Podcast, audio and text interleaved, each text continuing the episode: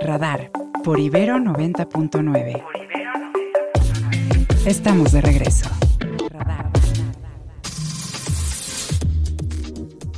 Es de 61.313 pesos, 313 millones de pesos, y se distribuye entre los 20 puntos que señaló el presidente de la República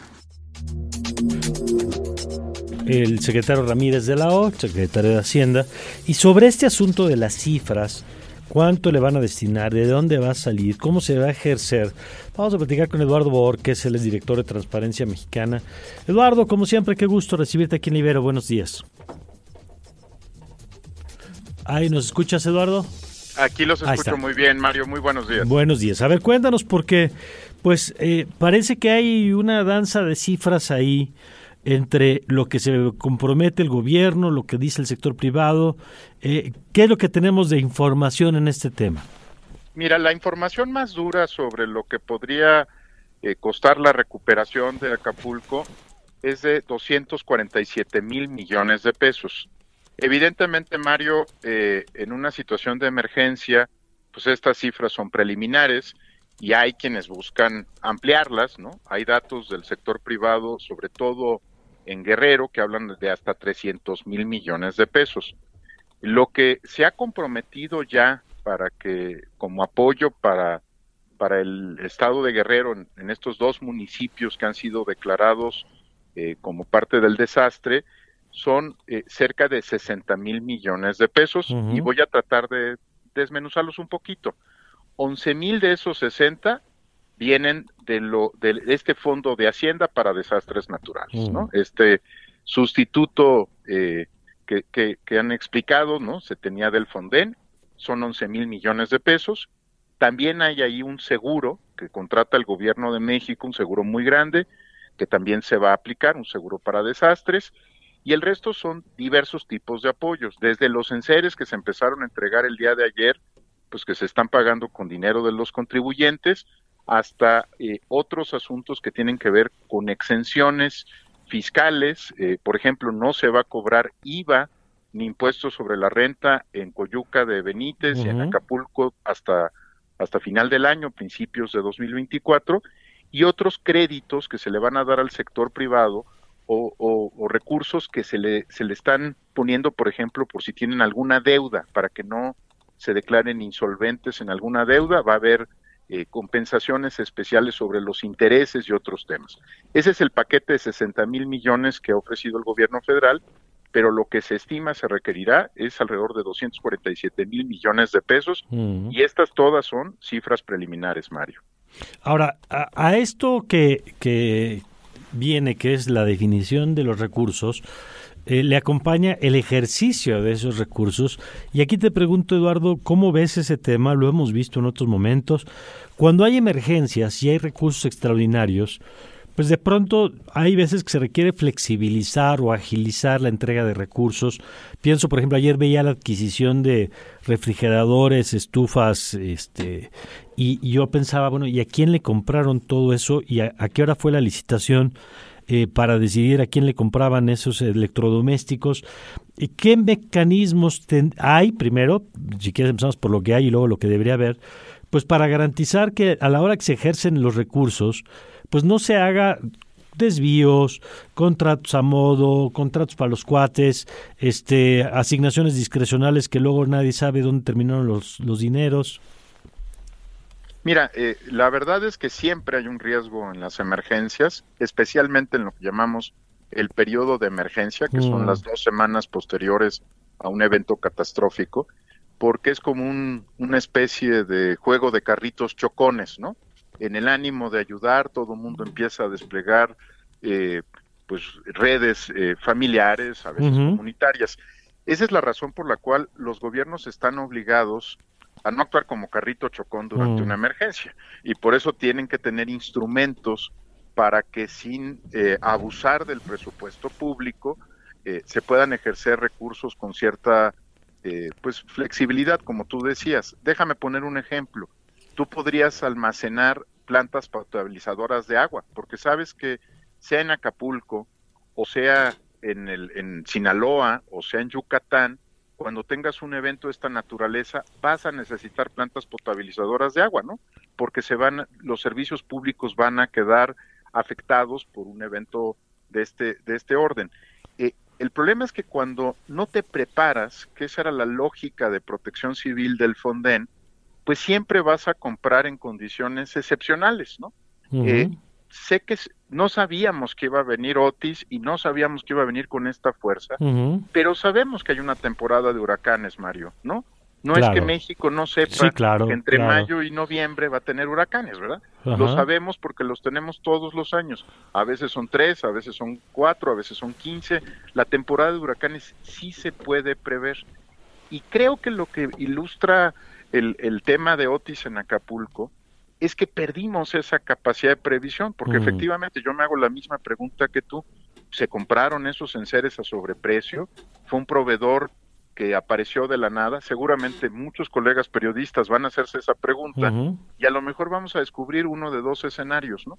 Que resultó ser uno de esos proveedores todólogos, ¿no? Mm. Que a la que surge específicamente alrededor de la emergencia para vender estos enseres o peor aún, que el, la Secretaría de Defensa Nacional va a clasificar como asunto de seguridad nacional cuánto costó un refrigerador, lo cual, digo, además ya empieza a entrar en el orden de lo absurdo, ¿no? No solamente de lo indeseable. Entonces, sí hay un tema, eh, pero todavía esto se agrava más en la reconstrucción, Mario.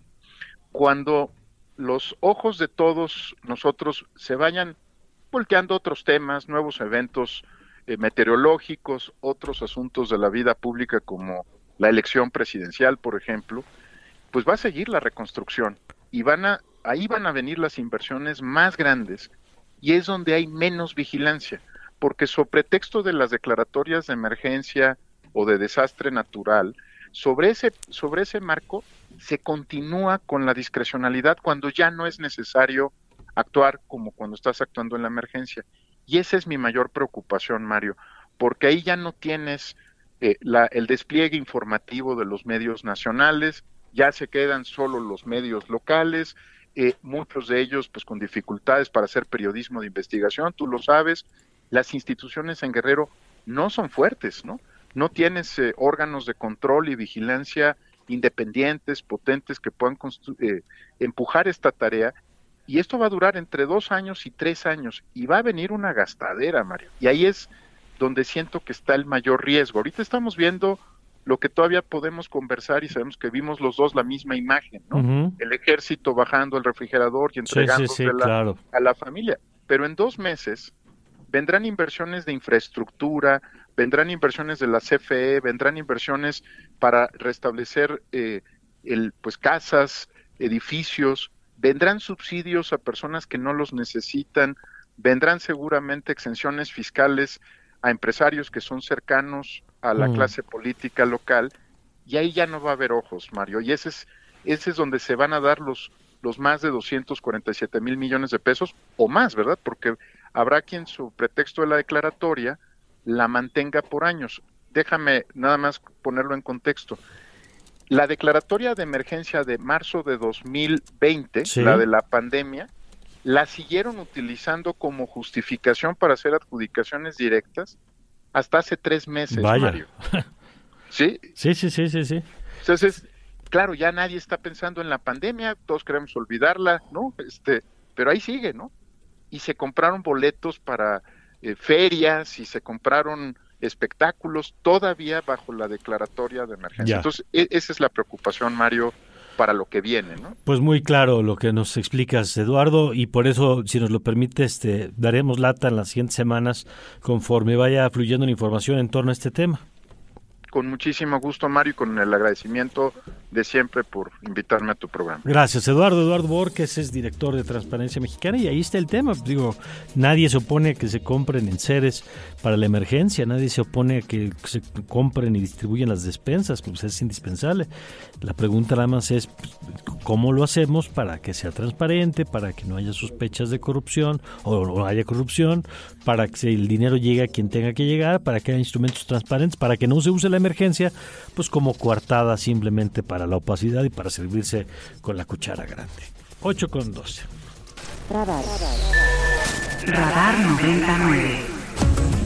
Bueno, y ahora sí llegamos con Ernesto. Perdón, Ernesto, hoy, pero pues es que ya sabes que la de pronto no, no, se no, impone esto. Importante lo que, lo que escuchábamos respecto a estas ayudas que está recibiendo Acapulco. Y bueno, justamente sobre este tema, mi querido Mario, buenos días, buenos días a todos. Emilia, a, aquí a tus compañeros en cabina. Este, bueno, el presidente hoy retoma lo que es la agenda de todos los martes, el martes por la salud, en donde pues reaparece el doctor Jorge Alcocer, a quien habíamos dejado de ver hace 15 días desde que sucedió lo que pasó en Acapulco.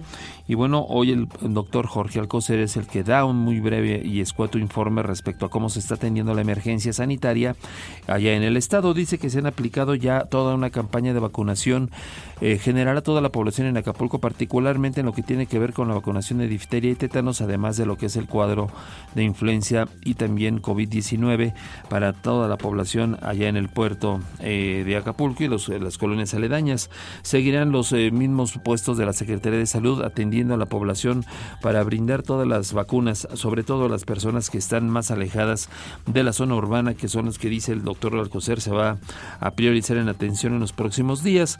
También habla acerca de cómo es que se va a reforzar la seguridad. Eso parte ya eh, de parte del secretario de la Defensa, Luis Crescencio Sandoval, quien anuncia una disposición de 10.000 elementos de la Guardia Nacional que se van a sumar a los 4.000 que ya estaban desde un principio de la emergencia, con lo que van a ser 14.600 elementos de la Guardia Nacional dedicados a la seguridad en todo lo que es Acapulco. Esto debido a todas aquellas denuncias que se, han dado a conocer a través de los medios, en donde los vecinos se han tenido que organizar para pues proteger sus viviendas de los robos a casa, habitación que se habían dado en los primeros días, en donde pues justamente después de la rapiña, después de la rapiña a los centros comerciales, pues se fueron hacia la casa habitación. Ya en lo que tiene que ver con las preguntas que hacen los reporteros, el presidente le cuestionan acerca de justamente si va a recibir a esta caravana que llegó a Palacio Nacional para ¿Qué dice el exigir la ayuda. El presidente dice que una vez más está abierto a escuchar a todas las personas que quieran manifestarse, que la libertad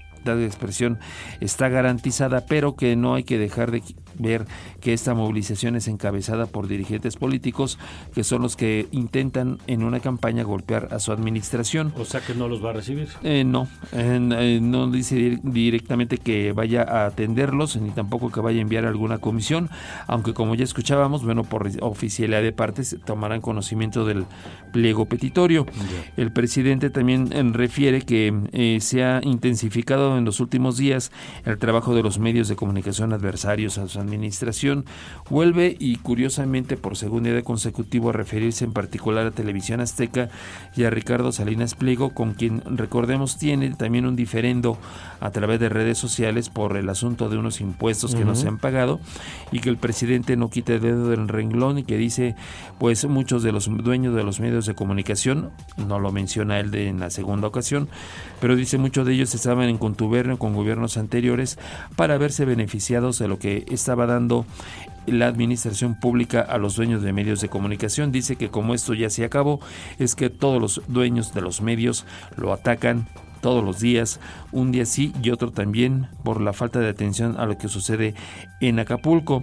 Dice que él acepta eh, cualquier tipo de desafíos como el hecho de levantar Acapulco antes de que concluya el presente año y que lo va a hacer, así como cumplió ya dice el presidente, con el eh, reparto de las medicinas, con el sistema de salud Que mucho ya- mejor. que ya funciona mejor, dice el reparto Dice de que ya funciona mejor, que el programa IMSS Bienestar está dando un mejor resultado y que la gente es consciente de ello, que la misma población se da cuenta de que hay un cambio que es muy distinto a como sucede con gobiernos anteriores y que pues a diferencia de los neoliberales en su administración se ha logrado otras cosas como el salario mínimo que se incrementó, algo Ya. que no hicieron gobiernos anteriores, que ha habido más empleos, que se recuperaron aquellos más incluso después de la pandemia y que todo eso pues molesta a sus adversarios y por eso es que lo golpetean un día sí y otro también ahora con lo de Acapulco. Respecto a su visita que va a ser en unas horas, va a estar por allá por la tarde, dice que no va a ser el recorrido por ninguna colonia, lo advierte porque dice que también he estado escuchando que lo critican por no recorrer las colonias y visitar a los afectados. Sí. Él dice que fue el primero que lo hizo desde el primer día que estuvo allí. Entonces, ¿hoy a qué va? Y solamente va a escuchar un informe de la supervisión que se está dando la, de la atención a las colonias y cómo va eh, la entrega de las ayudas, porque mañana tiene la reunión con los 35 empresarios del ramo hotelero con quienes pues quedó ya en un acuerdo en principio para que se realice el tianguis turístico en, en marzo del año próximo, el cual pues se, pensaba que se iba a cancelar y no va a ser así. ¿Los va, los va a ver allá en Acapulco? Los va a ver acá, ah. pero va hoy para conocer cómo va la situación. O sea, va a que le den un informe y, se regresa y luego trae a los empresarios acá. Efectivamente. Bueno, pues si lo hiciera por Zoom, les haría lo mismo. Pues, yo creo que sí. No, vamos a ver si, no va a caminar las calles, que es lo que creo que sería importante que el presidente vea de primera mano y que escuchara a la gente de primera mano. Pues bueno, gracias Ernesto. Muy buenos días. Buenos días, pues sí. Usted, dígame si usted le ve sentido a que el presidente vaya para que le den un informe eh, no es que no es que el presidente tenga que hacer campaña por las calles, pero pues si va, pues es saber, ¿no? Si no, ¿a qué va? Pues para que le dé un informe de veras que se conecten en Zoom, es más eficiente, se ahorra, nos ahorramos todos el costo del viaje y ya, pero bueno, vámonos con más información con Sofía y con Emilia. Estas son las, Estas son las noticias. Y comenzamos con que la industria aseguradora entregará los primeros anticipos de pagos para acelerar la recuperación de las zonas afectadas por el paso del huracán Otis en Acapulco, en Guerrero, informó la Asociación Mexicana del Instituto de Seguros. A través de un comunicado, precisó que estos recursos servirán para la remuneración de escombros o para iniciar la reparación necesaria en hasta 16 mil inmuebles asegurados solo en Acapulco, en las zonas más afectadas por el impacto del huracán. Y en entrevista para Radar 99 con Mario Campos, Ramiro Solorio, activista y organizador de la caravana Acuérdate de Acapulco, comentó hace unos minutos en este espacio que están a la espera de la entrega de un pleno, de un pleno petitorio con tres puntos fundamentales. Esto fue lo que nos comentó. Lo primero, pues lo urgente, que se tiene que atender la emergencia sanitaria porque ya miles de paisanos pues están eh, enfermos y en riesgo de muerte porque no hay hospitales y segundo, pues que, que se tiene que apoyar con un fondo que posibilite la reconstrucción de Acapulco y de los municipios afectados. Y tercero, que se dimensione la tragedia. No se puede minimizar, eh, por ejemplo, la exención eh, fiscal a reducirla solamente el mes de enero. Esto mínimamente de ser un año, nos va a llevar muchos años. Scanner 360. Ahora sí, en cuanto al plano internacional, en Estados Unidos, el gobernador de Texas, el republicano Greg Abbott, presumió haber expulsado a más de 60 mil migrantes a otros estados, y en particular hacia, hacia ciudades como con alcaldes demócratas. La ciudad de Nueva York es el lugar que más migrantes ha recibido desde Texas, 22.600 en total, seguido de cerca por, por Chicago con 18.000 y Washington que recibió 12.500. América Latina.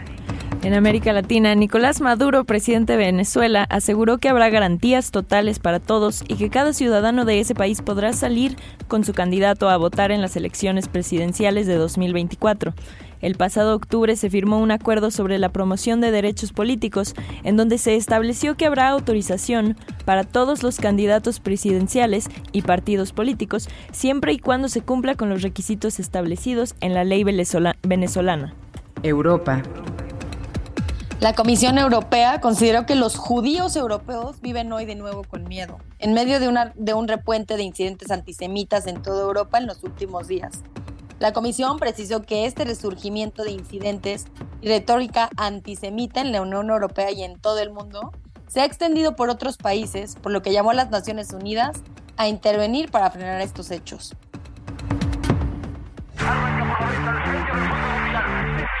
El mundo a través del deporte.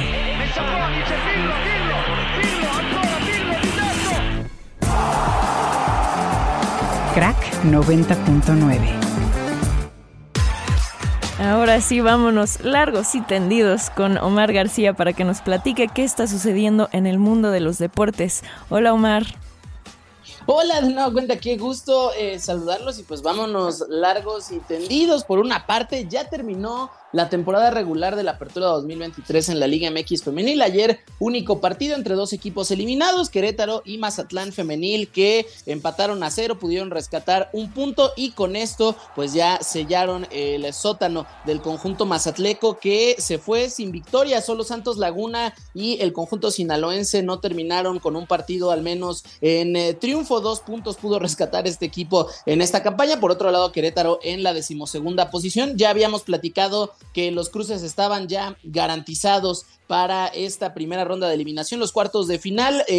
lo que sí ya se confirmó que será jueves y domingo cuando se estén eh, definiendo estas llaves. El jueves la bombonera recibirá a Toluca y a las Chivas. En la frontera las Cholas enfrentarán a las Rayadas. El Estadio Hidalgo verá el choque entre Pachuca y América y eh, las Pumas harán lo propio en el Estadio Olímpico de Ciudad Universitaria frente al conjunto de Tigres, eh, Tigres femenil, las superlíderes de este de este torneo. Por otro lado, ayer los Chargers de Los Ángeles consiguieron llegar al 500 de porcentaje, mismas victorias que Descalabros con una muy buena noche en eh, Nueva York tras derrotar a los Jets. Justin Herbert, pese a tener una discreta actuación de 136 yardas sin pase de anotación ni intercepción, fue más bien el ataque terrestre de eh, Los Ángeles con Austin eh, Killer con dos touchdowns en apenas 47 yardas las que definieron este enfrentamiento donde la ofensiva de Nueva York sufrió bastante. Por otro lado, hoy tenemos Champions League masculina, el Borussia Dortmund se enfrentará al Newcastle, el,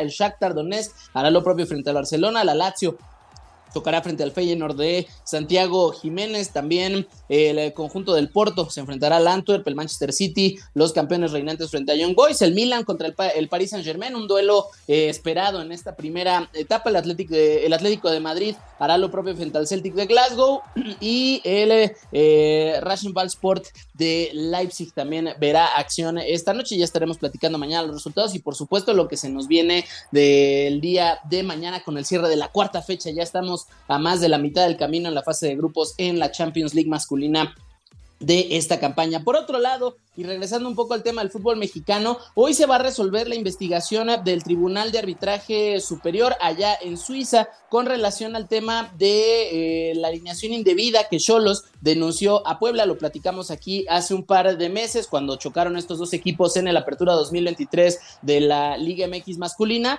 el conjunto de Cholos se quejó ante la Liga MX por alineación indebida debido a que un auxiliar técnico de la franja estuvo en eh, la banca sin que esto fuera reportado en la alineación. Por supuesto, no tuvo nada que ver con el resultado deportivo que terminó con victoria para Puebla. Sin embargo, la liga ratificó que en efecto se trató de una alineación indebida y se le quitaron los puntos al Puebla. Entonces la franja recurre a esta instancia que resolverá hoy en caso de que mantengan la sanción como está, pues el conjunto de Tijuana se mantendrá en la séptima posición con el completo dominio de su destino para poder acceder al play-in a este repechaje. Por el contrario, sí le dan la razón al Puebla de que no tuvo que ver con el resultado del enfrentamiento. El conjunto eh, poblano brincará de la decimosegunda a la séptima posición y serán ellos los que tengan control de su destino, mientras que Tijuana, por diferencia de goles, estaría fuera de la liguilla. Así que bueno, pues hasta en los escritorios se va a resolver en esta última fecha de la apertura 2023. Y para terminar, también en la Fórmula 1, la escudería Haas, que va décima en último lugar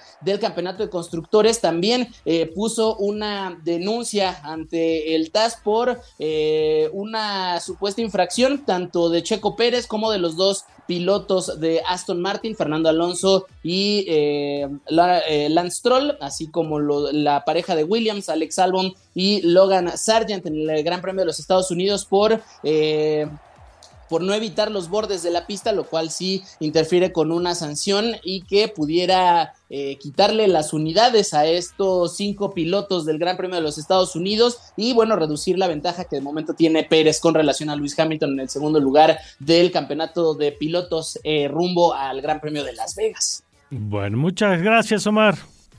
Seguro, querido Mario, ya nos escuchamos el día de mañana. Ya saben que me pueden encontrar en arroba Omar RX. Les mando un fuerte abrazo. Gracias, Omar. Omar García con información deportiva. Radar. Radar 99.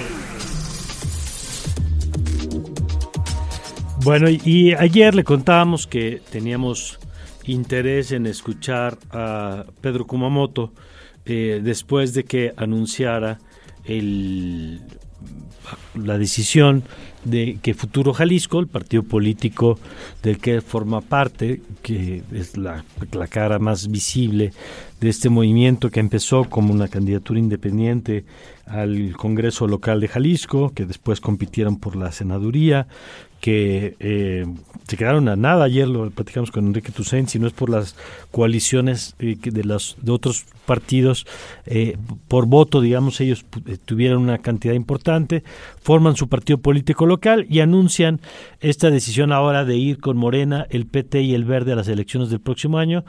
Y la pregunta que mucha gente se ha hecho, Pedro, gracias como siempre por tomar la llamada, es, pues, ¿por qué? Sobre todo después de lo que ustedes habían señalado a lo largo de mucho tiempo sobre los partidos políticos. Buenos días, Pedro. ¿Qué tal, Mario? Me da mucho gusto saludarte.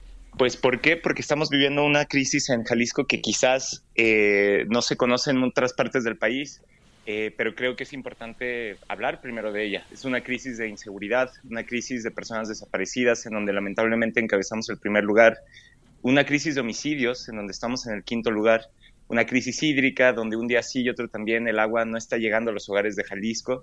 Y frente a eso, eh, uno podría decir, bueno, se toman medidas, pero la realidad es que no. La realidad es que lo que tenemos es un, eh, un gobernador que dice que el problema de la inseguridad la generan los medios de eh, o la percepción la generan los medios de comunicación y los periodistas, que el tema de desaparecidos pues en realidad se trata de un de una estrategia de las madres y padres de personas desaparecidas, que la crisis del agua no existe y bueno, escuchando ayer el informe de gobierno, a mí también me gustaría vivir en el estado en el que vive Enrique Alfaro, pero no es la realidad. Y entonces, frente a eso, frente a distintas maneras de tratar de incidir, a través de iniciativas en el Congreso, en los distintos ayuntamientos, a partir de llamarlo a un diálogo, de eh, pedirle que, cambie de actitud, pues lo que nos ha quedado a quienes no queremos quedarnos pasivos frente a esta crisis es llegar a una decisión eh, quizás eh, no tan popular o quizás atípica en nuestro camino, pero una decisión que se puede explicar, una decisión que se tomó en colectivo a través de asambleas, a través de decenas de diálogos, a través de una votación eh, de la militancia, donde siete de cada diez militantes votaron a favor de esta alianza. Y bueno, esto pues habla mucho acerca de, la desesperación quizás, de la crisis que estamos viviendo en Jalisco, pero también quiero decirlo, de la posibilidad de cambio que se puede abrir si esa mayoría social que existimos eh, aquí en el Estado eh, ponemos la, política al servicio de las personas y no al servicio de los negocios o de los señores que se sienten dueños de todo. Emilia, tú tienes una pregunta para Pedro. Sí, yo tengo una pregunta en ese sentido, Pedro. Buenos días. Algunas personas. ¿Qué tal, Emilia? ¿Cómo respondes a esas críticas? Eh, algunas personas argumentan que tu decisión de unirte a Morena pues podría comprometer la independencia, ¿no? Y los principios que te llevan a la política en primer lugar. Em, ¿Cómo respondes a esas críticas y cómo planeas mantener tus valores en ese nuevo contexto? Bueno, es, eh, creo que es una pregunta muy válida y es algo que me alegra mucho que me lo preguntes, Emilia, porque fue lo primero que nosotros planteamos cuando, eh, después de que se nos autorizó la, digamos, como el, el proceso de hacer la negociación de la alianza, pues lo primero que pusimos sobre la mesa fueron dos cosas. Primero, autonomía de nuestro espacio. Nosotros construimos un proyecto que se llama Futuro Jalisco. Yo no me voy de él, yo no me voy a otro espacio. Sí construimos una alianza amplia entre diversas y diversos, una alianza en donde hay puntos en común y donde también hay críticas que yo he hecho a cosas que pues yo no comparto, esas se mantienen. No voy a cambiar de parecer simplemente por una alianza, sino lo que va a suceder es que pues en las cosas en las que no estamos de acuerdo, pues aceptar que estamos en desacuerdo, pero en las que sí estamos de acuerdo que tiene que ver con un cambio para Jalisco y ahorita voy a hablar en concreto de eso, cómo se, eh, cómo se pone eso en palabras, pero eh, pues que se nos respetara finalmente. Esto es lo que significa esta, digamos, espacio de autonomía, que se nos respete lo que creemos, lo que pensamos y cómo hacemos la política. Y ese fue como uno de los pilares del por qué nos convencimos de que sí podríamos construir esta alianza para el cambio. Pero a ver, por y por el otro lado... A ver, sí, sí, adelante, Pedro. Ah, bueno, y nada más para terminar, y el otro tema que a mí me parece muy importante es que lo segundo que negociamos fue una agenda programática para el Estado de Jalisco, una agenda programática que pasa por una reforma policial de atención a víctimas y de personas desaparecidas, una reforma para temas de agua y para temas de calidad del aire, una reforma que le brinde a las personas de la tercera edad una etapa de vida digna y que puedan estar acompañados también por el Estado. Una reforma para que las mujeres puedan decidir sobre su propio cuerpo aquí en Jalisco. Y bueno, otras reformas que eh, próximamente vamos a anunciar, ese, eh, digamos como ese acuerdo programático, que explica en buena medida que, por un lado, ¿Cómo, lo hacemos, ¿Cómo hacemos la política y para qué hacemos la política? Pues desde nuestra perspectiva está, eh, digamos, conservado, cuidado. Pero a ver, por ejemplo, habrán, eh, déjame ir a los temas en los que, eh, porque a lo mejor esto pues, es parte de su agenda y no sorprende, pero Morena tiene como plataforma para el 24, así lo ha planteado el presidente y lo ha acompañado Claudia Sheinbaum, uno, la desaparición de la Suprema Corte para reemplazarla por la eh, elección directa de jueces. Dos, la eliminación del actual Instituto Nacional Electoral para que sean electos mediante el voto los consejeros y consejeras electorales. Ha habido una política explícita de recorte al, INAI, por ejemplo, donde se han saboteado los nombramientos, y así podría seguir, digamos, por, por, poner otro rasgo característico, digamos, de lo que significa Morena en política pública. No estoy ni siquiera poniendo adjetivos de si es bueno o malo, sino la agenda que tienen es la militarización, y eso se traduce pues en el crecimiento de las facultades de las Fuerzas Armadas durante este tiempo, el incremento en 800% del presupuesto para las Fuerzas Armadas, ¿Qué van a hacer con eso? Porque si va en alianza, pues va el paquete. Bueno, lo primero, Mario, digo, nada más para retomar el último tema e ir respondiendo de manera concreta. Desde luego que no estoy a favor de la militarización, es algo que históricamente y de manera muy profusa he tratado de plantear por qué es un error y por qué es una apuesta que nosotros desde el futuro no acompañamos. Ahora, también es cierto de que desde espacios de, digamos, de gobierno, se han generado soluciones que también nos llaman la atención, porque ciertamente sí estamos viviendo un momento de crisis, ciertamente pues esa se ha visto como una alternativa, pero también una lógica de mando civil pues eh, se ha logrado en la Ciudad de México. Y creo que los resultados están ahí, pasar de la percepción de seguridad de ser el lugar 26, pasan al lugar 13, si mal no recuerdo.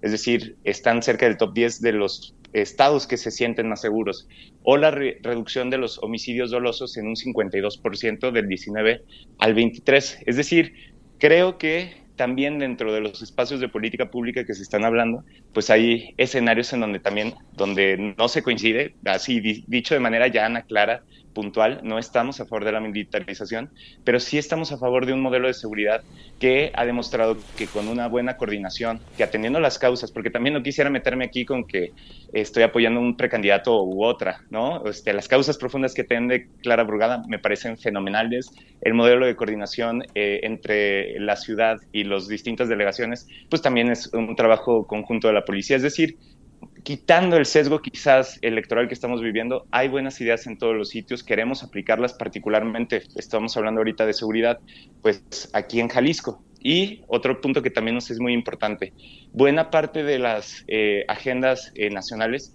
vamos a poder seguir siendo críticos, vamos a poder seguir dando nuestra opinión. Ciertamente nosotros no tenemos presencia en los espacios federales eh, y entonces no es que le rehuyamos a los debates, están ahí las opiniones, por eso digo que creo que vamos a mantener esa autonomía para decir lo que pensamos, pero por otro lado también creo que vamos a tener la oportunidad de con creatividad política, con imaginación de, y, y digamos y causas y rumbo, podemos... Eh, creo yo, solucionar buena parte de las crisis que vivimos cotidianamente en Jalisco. Bueno, pues vamos a ver cómo, cómo se aterriza la alianza y vamos a ver qué dicen los electores, tanto los de Futuro Jalisco como los de Morena, el PT y el Verde, eh, en esta nueva eh, propuesta que van a tener en la boleta y hagamos, que es el otro partido que forma parte de esta coalición. Y gracias, Pedro, como siempre. Mario, siempre un gusto, Emilia, encantado de conocerte. Y bueno, pues aquí vamos a estar trabajando para construir un gran cambio para Zapopan, pero también para todo Jalisco. Y de nuevo, gracias por hablar, eh, permitirme hablar con tu audiencia, Mario. Gracias, Pedro Kumamoto, regidor del Partido Futuro Jalisco. Y pues quien ha anunciado, como le contamos este fin de semana, la alianza con Morena, con el Partido Verde y el PT, que, que generó, pues ya ha visto usted las reacciones en redes sociales, por supuesto, muchos seguidores de Morena pues ven con buenos ojos la alianza eh, mucha otra gente pues no la ve con buenos ojos y lo ha criticado por eh, la historia, digamos, política que había tenido este partido y pues, la alianza que ahora ofrece. Bueno, pues ahí está el elemento. Saludos a Maritza Gutiérrez también que nos acompaña esta mañana. Gracias. Nosotros vamos a un corte Vamos, a un corte. y regresamos con nuestra mesa de análisis. Muy bien. Con Ernesto Núñez y Roy Campos. Volvemos. Radar. Radar. Por Ibero 90.9. Regresamos. Mesa Política. Mesa Política. Tracking Nacional. Vámonos a nuestra mesa. Eh, por cierto, ¿qué opina usted de lo que nos dijo ahora Pedro Kumamoto? Saludos a Alejandro Estedes también, que se comunica con nosotros. Bueno, eh, vámonos, vamos a cambiar de Jalisco a la Ciudad de México para hablar con Roy Campos. Roy, ¿cómo estás? Muy bien, Mario, gusto saludarte. Igualmente, y Ernesto Núñez, ¿cómo estás, Ernesto? Hola, Ernesto. Hola, ¿qué tal? Qué gusto saludarlos a Mario, a Roy. Igualmente. Bueno, Roy, hoy nos amanecemos ya las portadas de Reforma y Universal, entre otros, contando, pues, uno, que vaya alianza PRI-PAN-PRD para la Ciudad de México, formalizada la, la solicitud, y dos, pues ya más claridad en los tiempos, de tal suerte que se van a ir con una encuesta y tendrán resultado a principios de año. Me llamó la atención que se fueran hasta el 3 de enero, creo que ya para la resolución final. ¿Cómo estás viendo el proceso de la oposición en la Ciudad de México, Roy? A ver, ¿cómo, te diré? Primero, de repente todo se está centrando en la Ciudad de México y es entendible. Te voy a decir por qué. Porque en el único lugar donde es evidente, es evidente, por lo menos públicamente, que, que Claudia Sheinbaum se involucró, es en la Ciudad de México de las nueve entidades. No podemos claramente decir, oye, ¿y, en Puebla quién está? Pues no, quién sabe, Mier, Armenta, claro, ¿no? Pero en el único lugar donde decimos es candidato de Claudia Sheinbaum es en la Ciudad de México. Y es una decisión tomada cuando le entregan el bastón de mando. Y además, la, la, la base de, de, de Morena como que no le gustó mucho la decisión. Entonces, todo se está centrando ahí es el segundo puesto más importante, el que sea, el que gane es presidencial automáticamente. Claudio Sheinbaum se metió, entonces de repente todos estamos viendo la Ciudad de México. Incluso creo que la suspensión del anuncio de resultados de Morena es por la Ciudad de México, no por otra cosa. Ya. Eh, y ese es un factor, digamos, clave para explicar la forma en la que se está dando. A ver, Ernesto. Pues a ver, para mí la novedad sí es que el Frente Amplio vaya a hacer lo que la ley dice. O sea, para mí la novedad es que los partidos vayan a hacer lo que dice la ley, eh, porque llevamos ya varios años y varios ciclos electorales donde las precampañas son pura simulación, porque mm. los partidos y coaliciones llegan con candidaturas únicas y entonces la precampaña se convierte realmente en un placeo previo a la campaña y a un mes de spots inútiles porque no hay contienda interna. Las precampañas se inventaron en finales de los 90, principios de los 2000, se pusieron en la ley electoral para regular los procesos internos de los partidos. En lo de varios años para acá, pues los partidos no hacen eso. Y quiere decir que el PAN ha tenido una, una tradición, no larga, pero una tradición de procesos internos interesantes. Calderón Krill en 2005, Josefina Cordero Krill en 2011 para la elección de 2012, 2018 ya no. Ricardo Anaya se agandalló la candidatura y así le fue después, por cierto. Alejandra Barrales agandalló la de la jefatura de gobierno y así le fue después, por cierto. Y me parece que ahora es interesante que en el Frente Amplio, ante la expresión del PRD de yo no me subo a la alianza y ya está boada ya desde ahorita, eso parece ser lo que pasó el fin de semana, jalón es muy importante. Eh, me parece muy interesante que el Frente haya dicho, pues vámonos a una pre-campaña. Para mí esa es la nota, por eso nosotros ayer lo destacábamos en Animal Político. La nota es que el Frente sí va a tener contienda interna, sí va a hacer precampañas. Veremos qué tan real, qué tan lo que sea, a ver a quién le pone enfrente a Tabuada, pero de que va a haber un proceso interno en el Frente eso es muy interesante. Eso no va a pasar en Morena. En Morena se dieron una semana para llegar a un arreglo que se está viendo muy complicado se está viendo un arreglo súper complicado entre Clara Brugada y Harfush, y ellos quieren ir con una candidatura única. Por eso retrasaron el inicio de su precampaña a, a, después del 10, cuando se van a dar a conocer las, las candidaturas de las nueve entidades. Oye, ¿y cómo ves, Roy, esto que dice Ernesto? ¿Qué riesgos ves o lo ves como una fortaleza? Porque en algún momento parecía que la candidatura de Santiago Taboada pues, era como muy cantada. Eh, si coincides con Ernesto en que pues, esto abre realmente un proceso interno y qué implicaciones puede tener. A ver, yo creo que ganan abriendo el proceso interno, ¿no? No sabe la ley o no la ley. Qué bueno, ¿no? Ojalá la respetaran todos eh, y ojalá respetaran en todos los lugares, ¿no? Pero pero ganan porque no podían irse a un proceso corto y perder la oportunidad realmente de posicionar un candidato. El que gane iniciaría hoy, por lo menos iniciaría abajo, el que gane. eh, Tabuada parecía el bueno, cuando de repente apareció Xochitl Galvez y lo tumbaba y era el, Xochitl Galvez era el obstáculo de Tabuada. Cuando Xochitl Galvez sube la candidatura a la presidencia, entonces Xochitl eh, de Tabuada queda solo pero empiezan a aparecer sobre todo Lidia Limón, sobre todo Lidia Limón. Otros alzan la mano, la bajan, ¿no? Porque tenemos a Robalcaba, a Sandra Cuevas, tenemos a, a Tabe, Kenia López Rabadán, o sea, y empiezan a aparecer, pero creo que los fuertes son eh, Lidia Limón y Santiago Tabuada, que, o sea, hombre y mujer, ¿no? Por el asunto de, de género y va a ser una contienda interesante, una contienda interesante. Pero Tahuada tiene la fortaleza de la base panista y Lía Limón es, digamos, la que más enjundia ha mostrado últimamente. Eh, pero ganan en hacer una contienda interna, ganan con el método de definición, una encuesta y se quitan de problemas.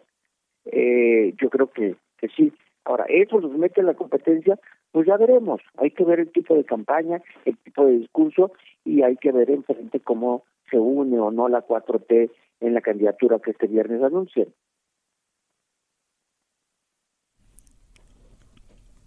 ¿El resto? A ver, ¿y tú qué ves, digamos, en este proceso? Porque eh, viene una contienda, eh, la contienda, eh, los pros, digamos, que tienes puede calentar el asunto, puede generar más expectativa, eso puede ayudar a generar cierto entusiasmo, a tratar de cerrar un poco esa brecha de la que hablan ustedes, pues que hoy existe, la que señala Roy Campos, pero también en el proceso se te puede descomponer, tienes seguramente ahí un, un Adrián Rubalcaba que ha tenido una cercanía con Morena, que propio Morena sacó una vez un comunicado defendiendo las aspiraciones del del PRI, que es una cosa rarísima. Tienes una Sandra Cuevas que yo no sé en su cálculo político cómo vaya a jugar. Es decir, eh, entiendo lo que apuntas de la de que se estén respetando los tiempos, la legalidad, pero ¿qué riesgos ves en ese camino también? Sí. A ver, digo, no lo están respetando porque quieran, ¿eh? Mm. Nunca lo han hecho. Sí, o sea, el tema es que se les complicó todo por el tema de la paridad el famoso acuerdo 5-4 que obliga a los partidos a postular a cinco mujeres de las nueve que irán a, elección de gubernatura y captura de gobierno el próximo año. Entonces ahí es donde se les empezó a enredar las cosas a todos. Eso, por, eso es muy curioso. En Morena eso le abrió la puerta a Clara Brugada, que a pesar de estar abajo en las encuestas, en la mayoría de las encuestas, por un criterio de paridad podría terminar siendo la candidata de Morena, y le complicó las cosas al frente donde eh, Tabuada compite con mujeres. Es decir, si uno ve las encuestas, la mejor posicionada es Margarita Zavala, cosa extrañísima, pero así es. Después está eh, eh, después está Tabuada compitiendo muy cerca, por cierto, con Lía Limón, cosa que a mí me parece muy extraño dada la gran publicidad y despliegue que ha tenido Tabuada, pero bueno, eso también te habla del nivel de rechazo que puede generar un candidato como él, tan polémico y con esos señalamientos. y luego en el lado del PRI, lo que se dice es que precisamente por estos coqueteos de, de Rubalcaba con Morena y otro tipo de coqueteos con Sandra Cueva, pues que en realidad la candidata del PRI, la que iría a la interna, sería Cintia López, la diputada. Es una diputada que tiene, por cierto, pues una buena imagen, tiene, me parece que es una política interesante, ¿no? Eh, frente a un Rubalcaba, ¿no? Eh, y parece ser que eh, cada partido pondrá a competir a uno en este proceso interno uno podría entender que sería Cintia López, eh, Santiago Tabuada y del PRD, pues supongo que será Cházaro, eh, y a ver qué a ver qué sale de ahí. Eh, se supone que va uno por cada uno de los partidos que integran el frente, a una serie de foros, encuestas, en fin. Pero eh, aquí el gran tema es ese, y por cierto, les doy una primicia, digamos, en este momento está circulando ya una, una propuesta de acuerdo de sentencia del magistrado Felipe de la Mata, está proponiendo, y esto se votaría mañana en sala superior de postular a cinco, sino a cuatro mujeres en 2024. Mm, okay. Eso destrabaría muchísimas cosas tanto en el frente como en Morena. Y por y ojo, ¿eh? eso podría descarrilar a Clara Brugada, porque pues se dice que una de las realmente el factor que podría convertir a Clara en la candidata pues sería esta cuota de, de cinco mujeres. Entonces, es, es una semana bien interesante, decisiva, desde luego para Morena, que decidió que el 10 va a, a publicar los resultados de las encuestas de las 10 entidades y por lo tanto determinar a sus precandidatos en las nueve entidades, y para el frente que por lo pronto tiene la presión de, eh, de la Ciudad de México. En el caso de Jalisco y de Yucatán entiendo que ya hay un acuerdo y que ya registraron las respectivas candidaturas, pero en la Ciudad de México se les está complicando. ¿Por qué estas tres entidades? Porque son las únicas en las que comenzó ya la precampaña el pasado 5 de noviembre. De acuerdo. La siguiente es Tabasco y después, en fin, continúan con el calendario de la semana. De acuerdo. Emilia, tú tienes una pregunta para Roy. Sí, Roy, yo tengo una pregunta. Tras el audio que salió de, de Martí, ¿consideras que, que, va a haber una fractura dentro de Morena o que se puede ir observando cómo hay una fractura de dentro de Morena, como estos esta última etapa del sexenio? A ver, la fractura como la conocemos de decir que alguien se salga de Morena no creo que haya en la Ciudad de México, ¿no? Eh, ha habido en las en los eventos, bueno, en la forma de seleccionar candidatos de Morena, ha habido tres estados donde se salen se salen aspirantes y se van de candidatos a otro lado, ¿no? José Luis Pérez, que fue en Quintana Roo, Martínez Belmos en Baja California y Ricardo Mejía en Coahuila. Ninguno de los dos trasciende. Entonces, no tienen miedo que se salgan en los otros ocho, ocho estados. No. De acuerdo. La, bronca en la Ciudad de México era, no es que se salieran, no veo ni a Clara Brugada ni a Harper saliendo, no, no, lo veo saliendo, ¿no? Claro. No, la fractura es de gente que está enojada con Claudia. El pleito es la base de Morena con Claudia Sheinbaum y su decisión de impulsar a Harris. Ese es eh, evidenciado en el Estadio Azul, que le hicieron el vacío en el Estadio Azul, y cómo han de haber estado los golpes para que suspendieran el anuncio con un anunciaron un viernes en la tarde con encuestas levantadas, ¿no? Ahí anuncian se pospone 10 días el anuncio. O sea, no es que iban a levantar otra vez encuestas, es denos 10 días para tratar de hacer la cicatrización o a ver qué hacemos. Tampoco es que nadie se vaya a quedar sin chamba. O sea, no veo sin chamba a, a, claro, claro. o a García, no, o sea, no los veo. No, es un asunto de, de poder, es la disputa por el poder, que solamente no le pusimos más atención porque Acapulco nos ganó la agenda pero si no, era hubiera estado ahí toda la atención en ese tema. Eh, oye, por cierto, del acuerdo Felipe de la Mata, eh, lo que hace muy interesante es, como el INE había dicho, son cinco estados, que quedan cinco y cuatro, eh, Felipe de la Mata dice, no, son ocho, los, no, no son nueve estados, son ocho, porque Yucatán ya tiene su legislación propia de alternancia de género, y estos son ocho, con cuatro y cuatro tengo, ya no cinco y cuatro.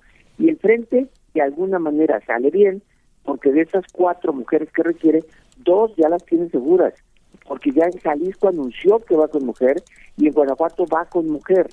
Entonces ahí ya tienen dos de las cuatro que necesitan. Y pues les quedan otras dos, pero ahí tiene Chiapas, Tabasco, Morelos para poner mujer. Y no entonces aquí sí en, en la Ciudad de México podrían estar más libres. Para el, para Morena sí es un alivio, como dice Ernesto. Ok. Para, sí es un alivio. Muy bien, Ernesto, por último, esto mismo que pregunta Emilia, ¿tú qué riesgos ves en la designación de Clara Brugada o de Mar García Harfuch para Morena? A ver, como está, no hoy, ¿eh? pero faltan siete meses. Sí. Yo creo que hoy cualquiera de los dos ganaría. Ok. La Ciudad de México. Hoy. Claro, que es lo que sabe, lo que es todo lo que sabemos y esto, todo lo que digamos siempre es al día de hoy. Tienes claro, toda la, la siempre hay que decir pero- eso, claro. Exacto, Pero hoy ganaría cualquiera de los dos, me parece. No solo por el tema de encuestas, el tema de la estructura. Eh, o sea, uno dice, bueno, Taboada está súper fuerte en Benito Juárez, ok. Eh, eh, Clara está súper fuerte en, en Iztapalapa. Por cierto, dos candidaturas bien interesantes porque ambos representan muy bien lo que son sus respectivas coaliciones y partidos. Ambos fueron alcaldes, ambos se reeligieron, Sí, sí, sí. ambos ganaron su elección en 2021, su reelección. Pero si uno ve la cantidad de votos que hay en Iztapalapa y la cantidad de votos que hay en Benito Juárez, pues bueno, eh, me parece que la estructura de Morena en la Ciudad de México sigue siendo muy fuerte y ese es el gran dilema para Sheinbaum. ¿Puede perder, poner en riesgo esa estructura postulando a Harfuch? Yo creo que ese es el dilema que tiene Hmm. que tiene Claudia, ¿no? Pero yo creo que hoy en día cualquiera de los dos ganaría. Pero, pero sí, pero obviamente falta toda la campaña, ¿no? nada más, pequeño detalle.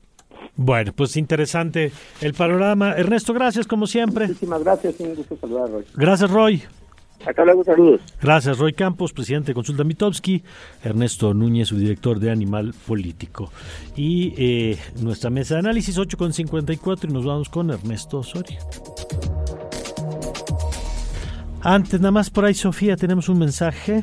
Eh, a ver, déjame, lo tenemos aquí. Mira, eh, lo que nos dicen a propósito de lo de Kumamoto. Dice, buen día, compartiendo mi opinión sobre la entrevista de Kumamoto, eso que critica del gobierno actual de Jalisco es lo mismo que hace López Obrador, una narración de que los medios están en contra de su gobierno y también de las personas desaparecidas. El presidente y su gente se han encargado de no atender el tema y peor aún, disminuir el número de desaparecidos. Si como votante joven, futuro era un proyecto que en cierta manera tenía, daba esperanza de que se pudiera renovar poco a poco la política, pero bueno, esperemos que no se contaminen de los otros partidos. Gracias Elsa. Elsa del Toro nos comparte su comentario. Muchas gracias. Y ahora sí nos vamos contigo, Ernesto. Cuéntanos qué más ha pasado. Bueno, mi querido Mario, pues el presidente lo que se refiere ahora es al presupuesto, lo cuestionan de si es que en realidad él no va a esperar que se pueda etiquetar alguna partida o algún fondo especial para los damnificados en Acapulco. El presidente dice que no hace falta, que porque los recursos hay, que son suficientes, que el ahorro que tiene el gobierno de México es está justamente para ese tipo de emergencias y que no hace falta crear ningún fondo como se hizo en el pasado, porque dice el Fonden, que era un fondo que él mismo desapareció, pues había utilizado como una caja chica, de ahí pues que el presupuesto, dice el presidente, celebra que se haya aprobado tal cual como se aprobó en lo general y que espera que sea en lo particular. Hace una pequeña referencia a cómo se aprobaba el presupuesto antes y dice que bueno, se le pagaban a los diputados a los moches, los famosos moches, para poder tener ciertas partidas y donde ellos pues, podían obtener algún beneficio después por parte de los particulares a los que se les podían dar algunos contratos. El presidente, bueno, recuerda casos como el hecho de lo que sucedió con el expresidente Cedillo o con el expresidente Felipe Calderón, que fueron empleados por transnacionales una vez que favorecieron a estas con recursos del presupuesto público. Y menciona muy en, de acuerdo con la coyuntura el hecho de cómo fue que el jefe Diego pues se hizo de todas las propiedades de Punta Diamante allá en Acapulco en un periodo dice el presidente gris de la política mexicana. Y bueno referente a lo que decía él de respecto a su visita que va a ser el día de hoy que es la tercera, pues el presidente dice que él ha sido el único que ha recorrido todas las colonias de Acapulco y que hoy será la tercera vez que lo visite. Y es parte de lo que va de la conferencia allá en Palacio Nacional. Y solamente mi querido Mario solamente para cerrar aquí con los chicos hemos quedado en que vamos a darles a nuestros amigos del auditorio antes de cerrar pues los tres eventos que se no se pueden perder el día de hoy sobre el ah, cual mañana estaremos informando y uno es obviamente la visita que hará este campamento de la caravana de Acuérdate de Acapulco a la Cámara de Diputados. El segundo, la discusión que va a haber en la Cámara de Diputados sobre el presupuesto, 3.500 reservas que se han acumulado para que la oposición las defienda.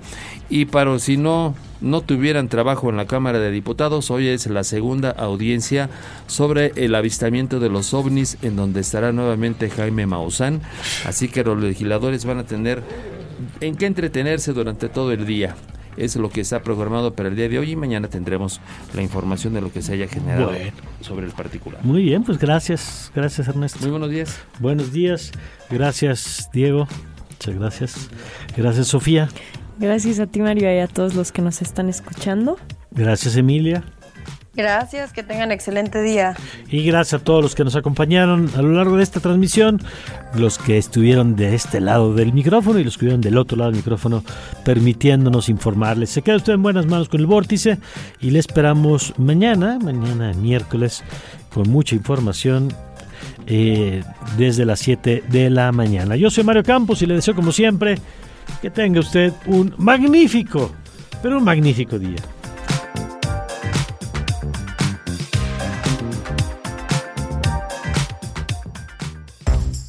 Ibero 90.9 presentó. Los acontecimientos del día y las voces más actualizadas. Todos captados por Radar 90.9.